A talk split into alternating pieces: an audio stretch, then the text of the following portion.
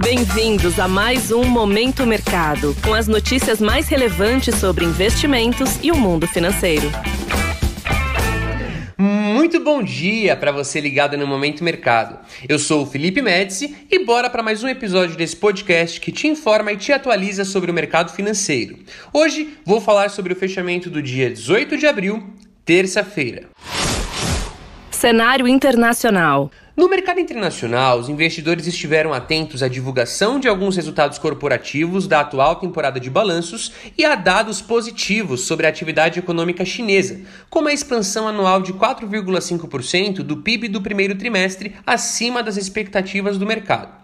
No velho continente, a maioria das bolsas fecharam no campo positivo, com destaque para a recuperação de papéis do setor bancário após as fortes quedas que abalaram o setor nas últimas semanas. Em Nova York, enquanto dados positivos de alguns balanços corporativos, como o do Bank of America, animaram os agentes, por outro lado, falas de dirigentes do Fed a favor de mais altas de juros na condução da política monetária deixaram os investidores cautelosos. Desta forma, os três principais índices acionários de Nova York fecharam próximos da estabilidade, com o Dow Jones e o Nasdaq apresentando viés negativo e o S&P 500 com viés positivo.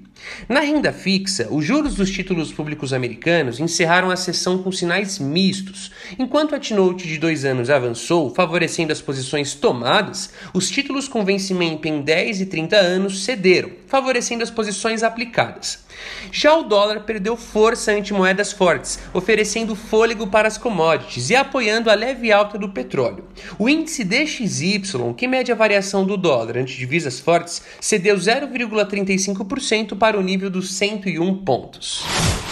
Cenário nacional. Por aqui, a postergação do horário da apresentação do arcabouço fiscal, que aconteceu ontem ao fim da tarde, e as incertezas sobre possíveis ajustes na versão final do texto trouxeram cautela aos investidores.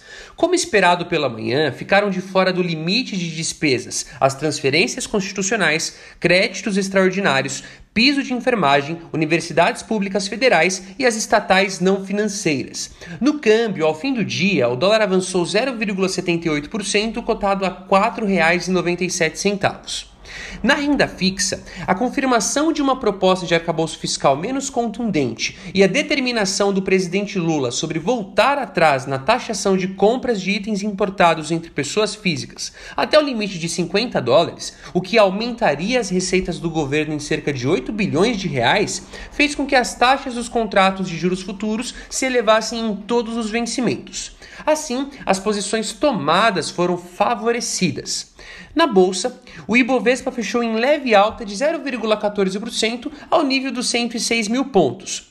Mesmo com as incertezas sobre o arcabouço fiscal, o principal índice da bolsa brasileira sustentou a leve alta por conta da ausência de surpresas negativas em relação ao que se conhecia no início do dia sobre a proposta. O destaque positivo ficou para as ações da Petrobras, que subiram mais de 2%, e da Vale, que avançou quase 1%, ambas favorecidas por dados positivos sobre a demanda chinesa.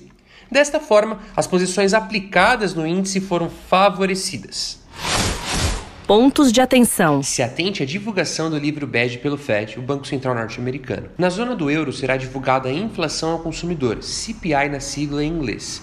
Por aqui será conhecida a produção industrial de fevereiro. Além disso, o presidente do Banco Central, Roberto Campos Neto, participará de uma reunião com investidores em Londres. Na agenda de balanços, destaque para a divulgação do resultado do Morgan Stanley. Sobre os mercados, agora pela manhã, as bolsas asiáticas fecharam majoritariamente em baixa. As praças europeias abriram mistas, com os investidores de olho na inflação consumidora na zona do euro e à espera de balanços corporativos. Em Nova York, os índices futuros operam em baixa, com os agentes à espera do livro bege e à espera de mais resultados corporativos trimestrais. Desta forma, termino o Momento Mercado de hoje. Agradeço a sua audiência e um excelente dia. Valeu! Você ouviu Momento Mercado com o Bradesco. Sua atualização diária sobre cenário e investimentos.